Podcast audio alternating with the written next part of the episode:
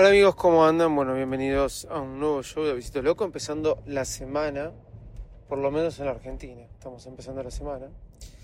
Eh, fue un fin de semana largo donde pasaron varias cosas.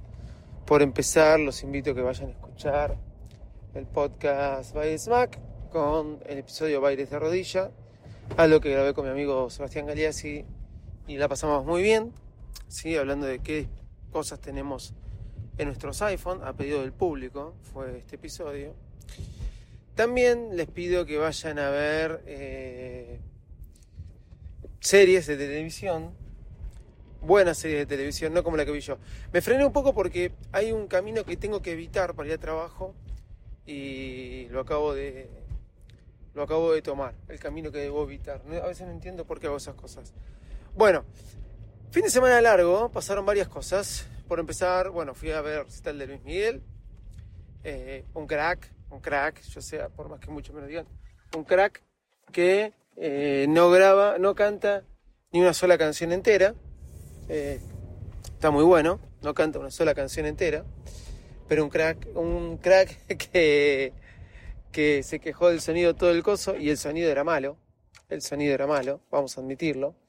Ahí la producción falló, porque los requerimientos deben ser de sonido bueno, pero deben, querido, deben haber querido ahorrar eh, algunos pesitos y pusieron un rider un poco más bajo. Y lo que sucede cuando pasa eso es que por ahí el sonido no es del todo bueno. Entonces, eh, se da cuenta el artista, se da cuenta eh, los músicos, la gente quizás no se dé cuenta. La gente quizás no se dé cuenta. Pero el artista se fastidia mucho. Se fastidia mucho y ese fastidio lo traslada al escenario.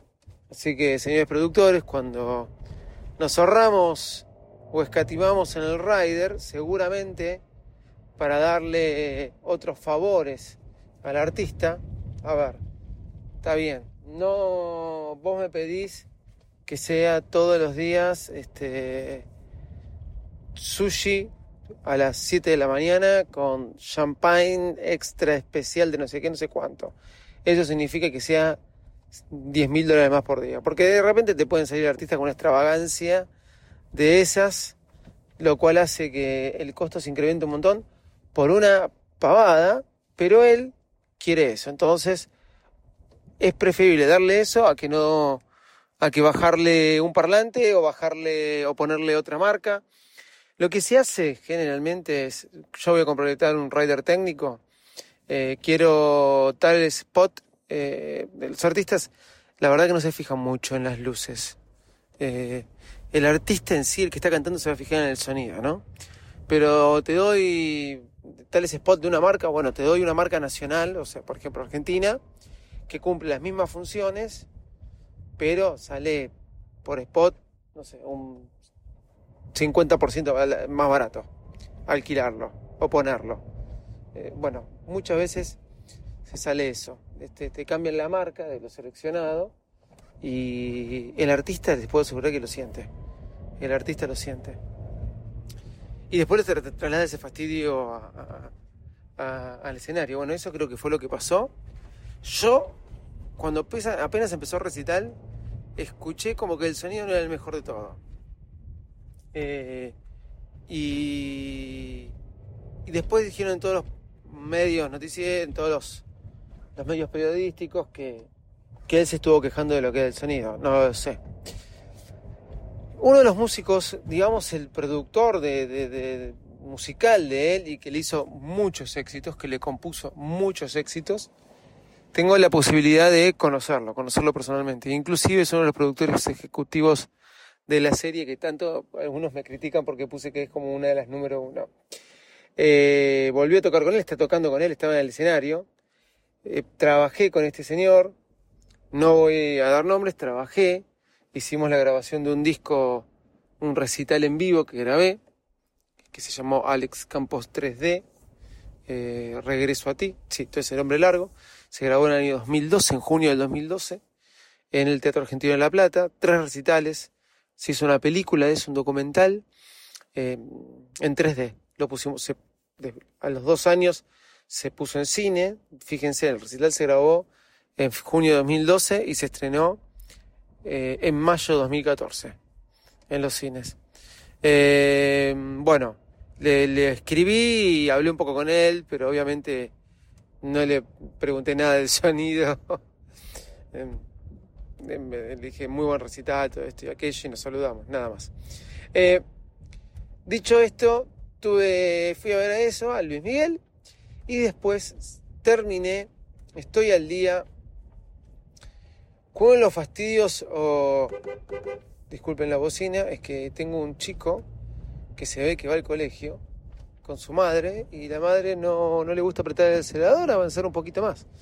Eh, terminé, me puse el día con The Walking Dead, una de las series que más eh, disgustos me dio en la vida. Walking Dead, lo comenté en Twitter, eh, la serie que en algún momento me hizo pensar que iba a reemplazar a Lost, la serie que en algún momento me mostró mm, o me despertó pasión, ¿sí? Yo les voy a decir, ustedes saben que soy muy apasionado, tengo un podcast de Apple, un blog de Apple, imagínense apasionarse tanto por una marca. Y, bueno, imagínense que yo tuve un blog, un blog de Lost. Se llamaba Lost, Lost Cuarta, blogspot.com.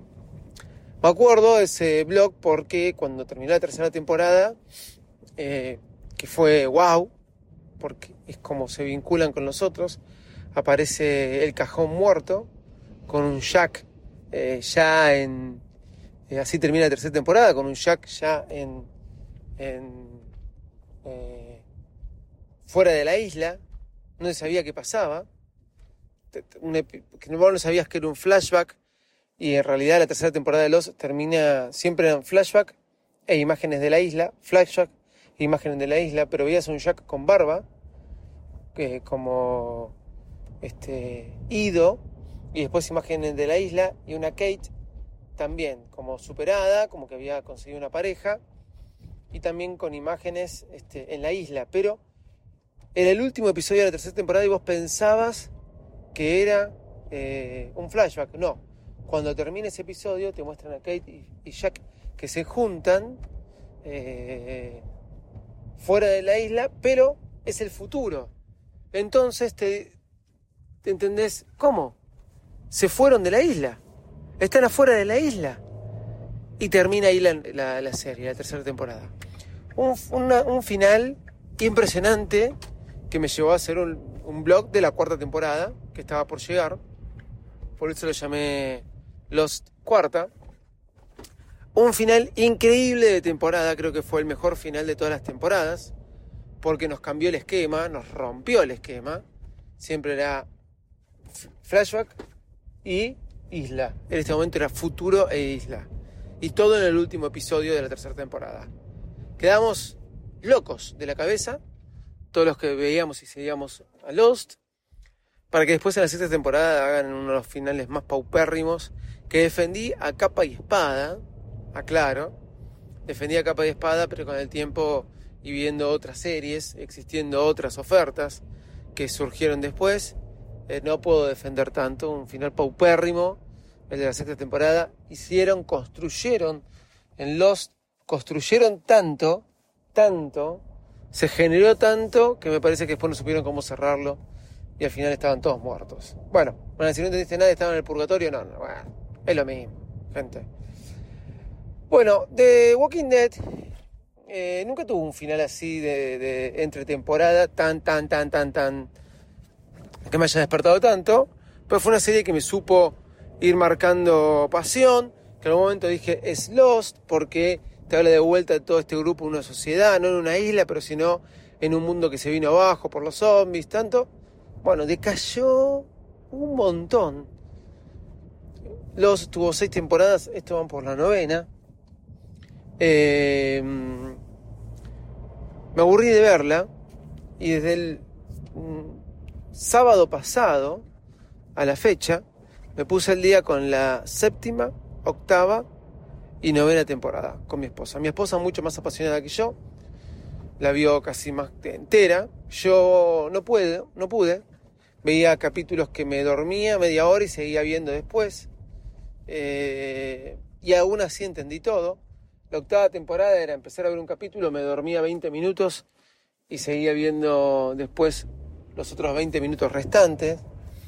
La verdad, muy loco de Walking Dead. Nada, no.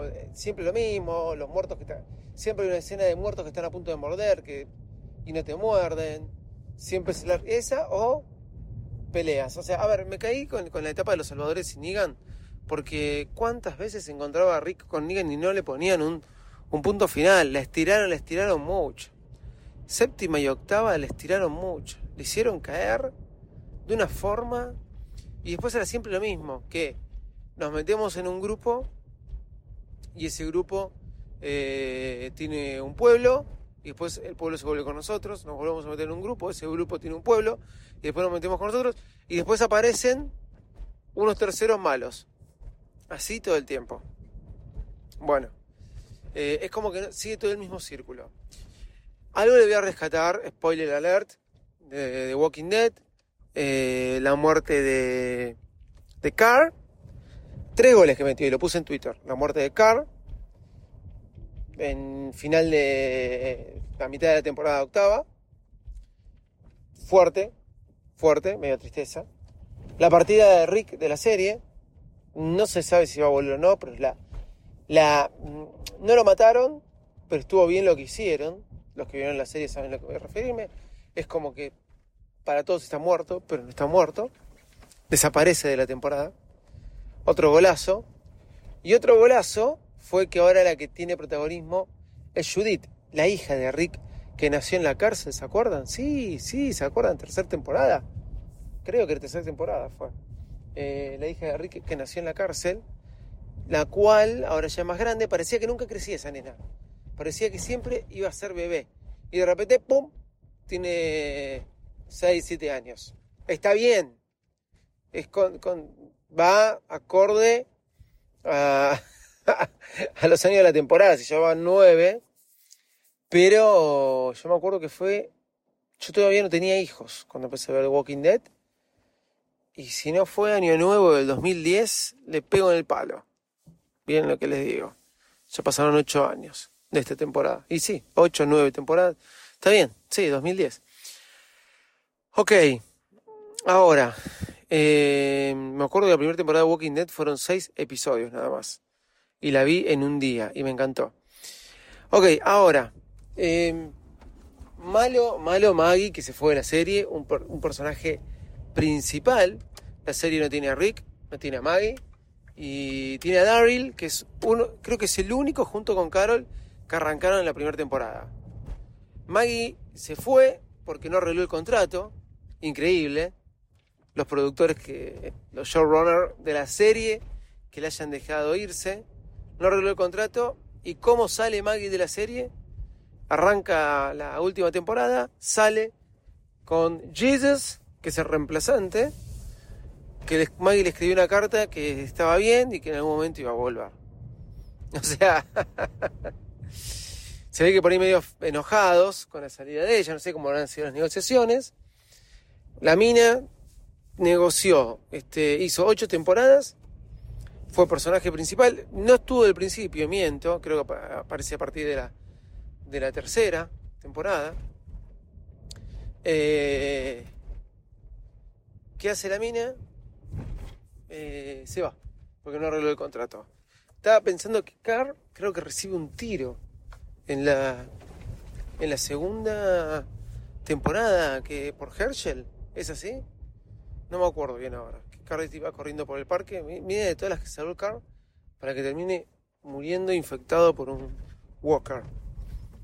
Eh, bueno, nada, de Walking Dead me puse al, al, al día. Eh, bueno, y ahora sí, veré episodio tras episodio como alguien que mire un, un partido o algo. Pero no son, ya esa serie se empastó mucho. Cayó, es lamentable. Dicen que Rick se fue para hacer tres películas.